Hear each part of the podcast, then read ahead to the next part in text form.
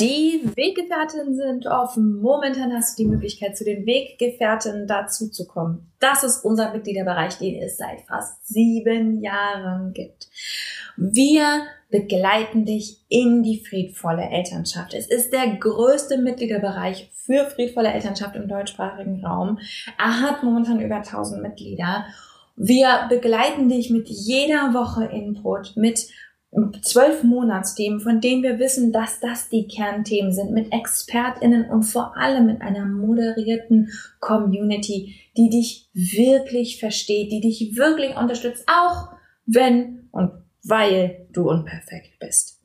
Wenn du Bock hast, mit dazu zu kommen, kannst du uns sieben Tage komplett kostenlos kennenlernen. Du findest uns unter derkompass.org slash Weggefährtin derkompass.org slash Weggefährtin, kannst komplett kostenlos dazukommen und dich einfach erstmal umschauen.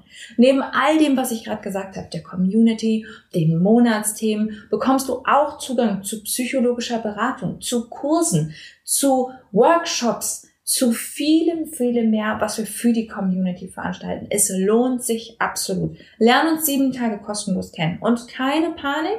Wir sagen dir vor Ablauf der sieben Tage Bescheid, fragen dich, ob du bei uns bleiben willst. Und wenn du keinen Bock hast, dann gehst du wieder. Schließlich soll es für uns alle passen. Ich freue mich auf dich. Wir sehen uns bei den Weggefährten. Du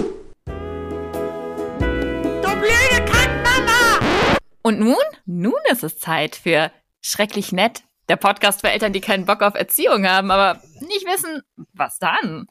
Moin, heute habe ich gedacht, ich erzähle euch mal ein bisschen davon, was für mich persönlich noch Schwierigkeiten sind, die ich im Umgang mit meinen Kindern habe. Ich bin ja vor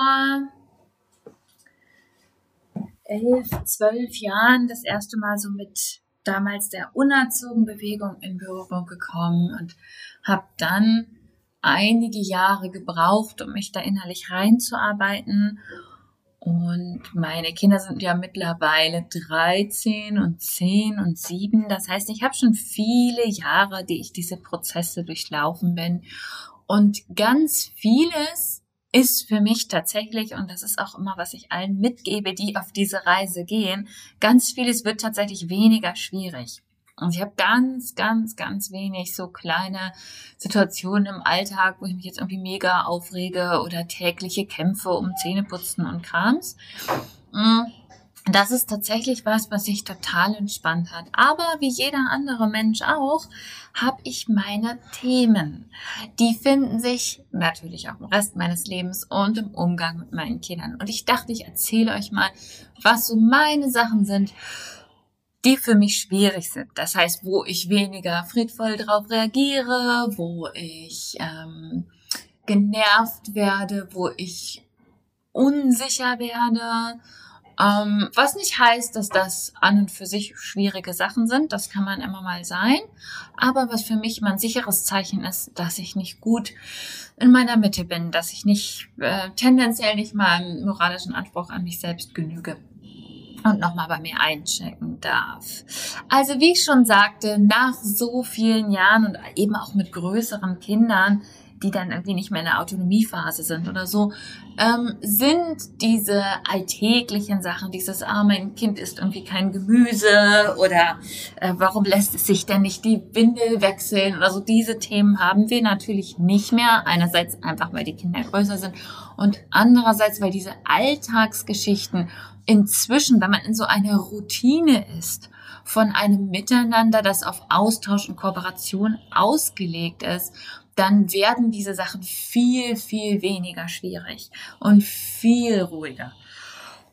Ich habe mit meinen Kindern eigentlich sehr, sehr selten Diskussionen rund um, diese, rund um dieses, äh, diese Alltagsthemen.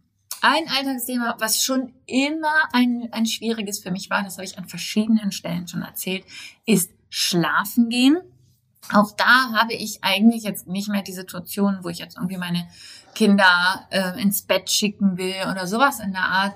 Aber abends werde ich einfach an einem bestimmten Punkt, wenn ich zu müde werde, und das ist bei mir relativ früh, wir haben mindestens zwei echte Nachtrollen in der Familie und ich bin keine, so ab neun Uhr will ich absolut gar nichts mehr machen und spätestens ab zehn kuschel ich mich in mein Bett.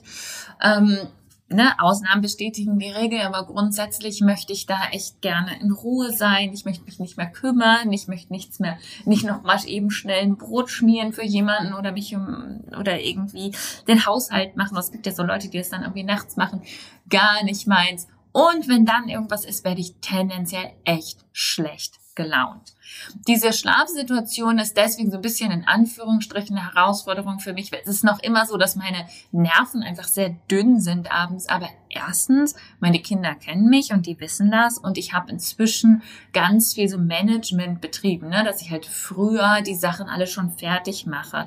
Ich habe lange Zeit die Kinder, die begleitet werden müssen beim Zähneputzen, da, da habe ich zum Beispiel das Zähneputzen vorgezogen, weil ich wusste, wenn ich abends irgendwie dann noch nach tausend Sachen, die dann noch zu erledigen sind und vorlesen, und wenn ich dann noch Zähne putze mit denen, dann wird das richtig anstrengend ähm, und habe das vorgezogen. Ich mache auch viel, dass ich dann schon Nachmittagssachen vorbereite, zum Beispiel wenn noch Betten bezogen werden müssen oder wenn ähm, weiß ich nicht, ne, wenn es noch irgendwas zu erledigen oder aufzuräumen gibt oder ein Kuscheltier noch irgendwo hin muss oder solche Sachen, wenn ich das irgend vorbereiten kann, dann tue ich das. Und worauf ich auch achte, ähm, ist, dass ich dann meinen Kindern auch klar kommuniziere, wenn ich merke, jetzt kippt das. Und meine Kinder sind natürlich älter und müssen von mir nicht mehr in den Schlaf begleitet werden. Zumindest zwei davon. Ähm, die wollen natürlich trotzdem irgendwie gerne, ne? dass man so ein gute Nachtritual hat. Aber es ist dann auch total okay, wenn ich zum Beispiel schon schlafen gehe und die noch ein bisschen wach sind. Ähm, das ist auf jeden Fall ein Alltagsthema, wo ich aber noch immer das so im Hinterkopf habe. Alle anderen Themen sind eigentlich jetzt eher so tiefere, als ich darüber nachgedacht habe. Ich bin nämlich neulich von euch gefragt worden. Irgendjemand hat mich gefragt, was sind denn die Sachen, wo es für dich richtig schwierig ist? Und da habe ich darüber nachgedacht, von diesen Alltagsthemen ist Schlafen, also das ist immer noch so dieser, dieser eine, dieses abendliche Schlafen gehen und so ist immer noch so ein bisschen, dass ich darauf achten muss. Alle anderen Themen, die ich habe, sind tiefer und sind Themen, die sich dann auch überall anders in meinem Leben zeigen. Das eine, das für mich schwer ist, ist das Loslassen von älter werdenden Kindern. Und damit meine ich übrigens nicht, ich hab, bin tatsächlich nicht besonders ängstlich oder so, wenn die sich jetzt irgendwo, wenn wir hier draußen auf dem Land können sie sich im Grunde nicht frei bewegen, aber wenn wir irgendwann mal in der Stadt sind und die gehen dann irgendwie raus und gehen was einkaufen oder machen irgendwas für sich oder ich bringe sie irgendwo hin, ähm, dann ist das total in Ordnung für mich. Ähm, schwierig wird es eigentlich nur an den Stellen, wo ich merke, dass eine innerliche Ablösung da ist, die zum Beispiel ähm, weggeht von meinen Werten, Überzeugungen und Ideen, wie Dinge zu laufen haben. Das ist tatsächlich der Punkt, ähm, wo dieses innerliche Loslassen für mich herausfordernd wird. Meine Kinder sind natürlich eigene Leute. Sie haben ihre eigenen Werte und Überzeugungen und sie müssen natürlich auch Dinge ausprobieren und sich quasi unterschiedliche Ideen mal, wie sagt man, also mal so überstülpen, irgendwie anziehen und gucken, wie es passt. Und das finde ich total nachvollziehbar. Das sind aber Dinge, die mir sehr, sehr schwer fallen. Das stehen zu lassen, da den Raum zu lassen, vor allem wenn die Dinge gegen meine Überzeugungen gehen. Was nicht heißt, dass ich dann nickend daneben stehe. Ich finde, dass gerade ältere Kinder haben das auch verdient, dass man ihnen auch Widerstand gibt und sie ernst nimmt in einem Gespräch. Aber ich mache das dann, muss dann schon aufpassen, dass ich sie dann nicht überrolle mit meinem, mit meiner Art. Ich bin sehr, sehr, wie sagt man, outspoken. Ne? Ich habe ja nicht umsonst den Job, den ich habe. Ähm, ich sage dann, was ich denke und diskutiere und muss da aufpassen, dass ich meinen Kindern ihre Erfahrungen, Perspektiven und Ideen lasse und sie dann nicht überrolle. Also dieses Loslassen auf einer wie sagt man, geistigen Ebene quasi, ne? dass, dass Kinder eben eigene Gedanken entwickeln und eigene ähm, Vorstellungen und eigene Ansätze ähm, entwickeln. Das ist für mich tatsächlich viel schwieriger als zum Beispiel die physische Distanz, ne, dass sie dann vielleicht nicht mehr so kuscheln wollen oder einfach weggehen und eigene Sachen machen oder auch die psychologische Ablösung. Das sind, das ist irgendwie für mich gar nicht so eine Schwierigkeit, aber dieses, ne, wenn sie dann ihre eigenen äh, Gedanken und Werte und Ideen ähm, entwickeln, da muss ich immer wieder aufpassen, dass ich da nicht so anspringe und draufspringe und sage, oh, das ja und das ist richtig und das ist falsch und so sehe ich das. Ähm, was aber ganz grundsätzlich für mich ein Thema ist, ähm, wenn Leute ähm, Ideen oder Gedanken haben, die ich unvollständig oder falsch finde, ist es immer sehr schwierig für mich, die Klappe zu halten. Ähm, das ist auf jeden Fall eine Herausforderung, die ich habe. Die andere ist eine ganz alte, die ich noch immer bearbeite. Und ich sage es an der Stelle nochmal, ich mache das seit ja zwölf, 13 Jahren. Ich bin seit 13 Jahren Mutter, seit zwölf Jahren setze ich mich mit friedvoller Elternschaft auseinander. Vielleicht ein bisschen weniger. Am Anfang fand ich es doof, aber so, ne? Ungefähr. Und ich habe noch immer bestimmte Sachen, die ganz tief sitzen und die ich auf allen möglichen Ebenen bearbeite. Und eins davon ist Schuldgefühle. Ich habe noch immer, und das ist was, dass ich insgesamt, ich habe insgesamt eine Tendenz, dass ich mich sehr schuldig und verantwortlich für andere Menschen fühle ähm, und auch sehr anderen dann auch, was, was auch nicht in Ordnung ist, weil es anderen dann auch den Raum lässt, äh, äh, den, nicht den Raum lässt, eine eigene ähm, die, die Konsequenzen der eigenen Handlung überhaupt erfahren zu können. Also ich fühle mich sofort schuldig und verantwortlich und das ist definitiv was, was ich mit meinen Kindern mache, dass ich mich immer und immer wieder auf allen möglichen Ebenen, wenn die ein Problem haben, wenn sie unglücklich sind, wenn irgendwas schief läuft, wenn sie, wenn sie irgendwelche mh, hm, Gedanken oder Äußerungen oder Ideen haben, die ich nicht so gut finde, ähm, dass ich sofort die Idee habe, das ist meine Schuld und ich muss das wieder reparieren. Das ist eigentlich, gehört das auch noch in das erste Thema, was ich eben genannt habe, nämlich die Geschichte mit dem Loslassen, weil eigentlich ähm, geht es da auch darum, wirklich das Kind als Individuum zu sehen, als eigenen Menschen und nicht als verlängerter Arm von mir und nicht als ein Versuchskaninchen, ein Produkt von mir, was irgendwas über mich aussagt meine Schuldgefühle sind inzwischen tatsächlich, habe ich das ganz gut im Blick, aber sie kriechen immer noch hoch. Wenn ich merke, dass meine Kinder mit Dingen kämpfen oder Probleme haben, also meine Kinder haben auf jeden Fall ähm, auch ihre Themen und Probleme, dann kriecht es so oft in mir hoch, dass ich irgendwie denke, oh, jetzt ne, bin ich irgendwie falsch, jetzt habe ich was schlecht und auch gleichzeitig immer die Idee, jetzt muss ich was tun, ich muss das wegmachen. Was unheimlich. Inzwischen kann ich mich da gut fangen und reagiere nicht mehr darauf. Das heißt, ich fühle diese Gefühle, aber ich kann gut ähm, das dann halten, dass ich dann zum Beispiel nicht mache, dass mein Kind wieder fröhlich ist, ja, dass ich es aufmuntere, damit ich mich besser fühle, nicht wegen meines Kindes. Oder dass ich versuche, äh, zum Beispiel den Mist, den mein Kind gerade gebaut hat, irgendwie abzufangen und das die Konsequenzen nicht spüren zu lassen. Ähm, oder die oder mich einmische in, in Beziehungen zu anderen, zu meinem Ex-Partner oder zu Freunden oder so, die, was ja auch alles eine größere Rolle spielt mit größer werdenden Kindern, die dann eben auch Beziehungen völlig außerhalb ihrer Familie haben.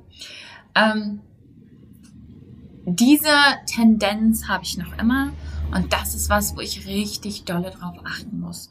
Und bei mir hat das auf jeden Fall damit zu tun, dass ich leider sehr vielen Einflüssen in meinem Leben ausgesetzt war, in denen ich die Verantwortung für alles Mögliche und alle möglichen Menschen hatte. Das lief so, dass andere mir Schuld zugeschoben haben. Das lief aber auch so, dass ich ähm, geleistet habe ähm, und, und sehr viel dadurch dieses, boah, du machst das so toll, du musst noch mehr davon machen und ähm, du tust das für die anderen und dieses nicht auf mich zu hören und nicht für mich da zu sein, ist immer auch ein Teil davon. Das heißt, meine automatische Antwort ist, ich bin schuld und ich muss es wieder gerade richten, weil ich kann das. Ich muss, ne, ich muss nur hart genug arbeiten sozusagen. Und dann ist alles wieder gut. Und daran hänge ich dann mein Selbstwert. Das ist ein Riesenthema, was ich in allen möglichen Bereichen meines Lebens habe. Und bei meinen Kindern bin ich dann inzwischen so weit, dass ich das fühle, dass ich merke, oh, das wird hier gerade richtig unangenehm für mich, mich dort halte und stoppe und dann sage, alles klar ich nehme jetzt den Raum, das zu fühlen und nicht mehr darauf reagiere. Ähm, was nach wie vor tatsächlich die Schwierigkeit ist, aber immerhin bin ich an dem Punkt. Das letzte, was mir eingefallen ist, als ich diese tolle Frage bekommen habe, ist, was eine Herausforderung für mich ist, ist auch eine Gesamtherausforderung für mich insgesamt in meinem Leben, ist das Chaos, das das Zusammenleben mit drei Kindern, in meinem Fall ja auch Unschooler-Kindern, also Kindern, die immer um mich herum sind, ähm, mit sich bringt. Und damit meine ich tatsächlich noch nicht mal, ähm, dass das Haus chaotisch ist, ne? weil man zum Beispiel ja die, die, alle Mahlzeiten zu Hause verbringt oder so, ne? anders als wenn Kinder in die Schule gehen oder dann ähm, äh, irgendwie unterwegs sind wir sind zwar auch viel unterwegs, aber wir haben halt dieses ständige, ne, sind alle da und es muss alles organisiert werden von den Eltern. Das meine ich aber noch nicht mal. Hm, Chaos ist eigentlich eher, kommt eigentlich eher darauf, dadurch, wenn man auf die beteiligten Menschen eingeht und ihre Bedürfnisse eingeht, dann habe ich immer ein Stück weit, muss ich immer ein Stück weit flexibel bleiben.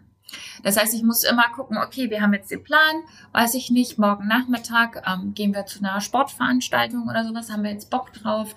Ähm, und am nächsten Tag ist irgendjemand traurig oder hat irgendwie einen ganz schlechten Moment oder hat sich mit einer Freundin gestritten und ähm, es stellt sich heraus, die Person will da nicht mehr hingehen. Da muss man irgendwie gucken, kriegen wir das irgendwie anders hin, kann irgendjemand anders dass die, das Kind, was da vielleicht hin will, hinfahren? Ähm, Gibt es hier irgendwelche Möglichkeiten? Wenn ich die Bedürfnisse ernst nehme und nicht den Plan über die Bedürfnisse stelle, dann muss ich immer wieder flexibel reagieren. Und das fällt mir schwer. Das fällt mir insgesamt in meinem Leben schwer. Und es ist eine lange Reise, dass ich inzwischen selbstverständlich darauf eingehe. Es ist noch immer so, dass ich einen inneren Anteil habe, der sagt, ja, aber das war der Plan. Selbst wenn der Plan überhaupt gar nicht wichtig ist. Selbst wenn es, also klar, ne, wenn man sowas hat wie, oh, morgen hat irgendwie ein Kind eine wichtige OP, dann ne, es ist egal, ob die anderen da jetzt Bock drauf haben oder nicht. Meine Kinder sind ja auch nicht blöd, die verstehen ja den Unterschied. Ähm, äh, aber selbst bei Kleinigkeiten, selbst bei Sachen wie, oh, heute Nachmittag wollten wir irgendwas im Garten zusammen machen und jetzt hat aber irgendwie jemand keine Lust mehr, habe ich diesen Widerstand, weil ich Pläne liebe und weil ich Strukturen liebe und es mir total schwer fällt, auch bei mir selbst, solche Sachen umzuwerfen. Also auch wenn ich merke, oh, äh, ich habe zwar gesagt, dass ich das mache, aber ich habe eigentlich gerade echt gute Gründe, das doch nicht zu machen oder das vielleicht umzustellen, fällt mir wahnsinnig schwer, damit umzugehen diese ständige Flexibilität, die Bedürfnisorientierung mit sich bringt, muss sie, wenn Bedürfnisse wichtiger sind als Pläne, wenn Bedürfnisse, die, die diesen zentralen Stand bekommen in einer Familie, dann muss man immer wieder Dinge aushandeln, neu reagieren, umwerfen und überlegen. Die, je größer die Kinder werden, desto einfacher ist das weil man sie zum Beispiel dann auch mal alleine zu Hause lassen kann, irgendwo hinfahren kann und so weiter. Aber es ist nach wie vor so, dass für mich dieses Umwerfen von Ideen und Strukturen sehr, sehr herausfordernd ist. Es macht mich zumindest nicht mehr aggressiv, aber es kann für mich so schwierig sein und mich so stressen, dass ich dann für mich selbst Strukturen und Ordnung ein, einsortieren muss in mein Leben. Also sowas wie zum Beispiel, wenn wir einen Plan umwerfen, mein, mein Lieblingsmove ist dann, dass ich dann einen neuen Plan mache, auch, auch wenn ich weiß, dass der wahrscheinlich auch umgeworfen wird. Aber dann habe ich das Gefühl von Struktur und Ordnung, weil alles andere macht mich hilflos und stresst mich. Ähm, es macht mich nicht mehr wütend, es macht mich nicht mehr völlig verzweifelt, aber es ist immer noch so, dass es für mich stressig ist. Und das nehme ich dann natürlich auch ernst, dass ich dann schaue, wenn ich flexibel reagiere, was brauche ich, wenn ich merke, es geht mir damit nicht gut, damit ich wieder gut in meine Mitte komme.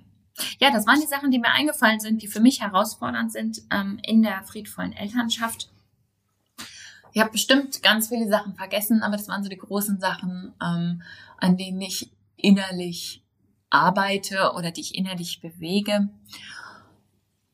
Und es war mir wichtig, das auch zu teilen, um auch klar zu machen, es gibt einfach ein paar Sachen, ähm, Umstände, Charaktere, die aufeinander knallen in Familien. Das wird einfach immer ein bisschen herausfordernd sein. Ähm, und das ist auch in Ordnung. Also es geht ja nicht darum, dass am Ende alles irgendwie cool ist. Was eintritt, ich sage es nochmal, ich habe es anfangs gesagt, das ist wichtig für diejenigen zu hören, die da gerade reinwachsen in dieses ganze Thema. Was eintritt, ist, dass diese einzelnen Diskussionen oder einzelnen Momente oder einzelnen Konflikte nicht mehr so dramatisch sind. Dass man da wirklich eine Ruhe reinbekommt mit der Übung und mit der Zeit. Ähm, und die Kinder mit zunehmendem Alter und zunehmendem Vertrauen in die Beziehung auch viel, viel bereiter sind, dann mit uns gemeinsam an einem Problem zu arbeiten und irgendwie die Lösung zu finden. Ich wünsche dir ganz viel Geduld mit dir selbst und noch einen wunder, wunderschönen Tag.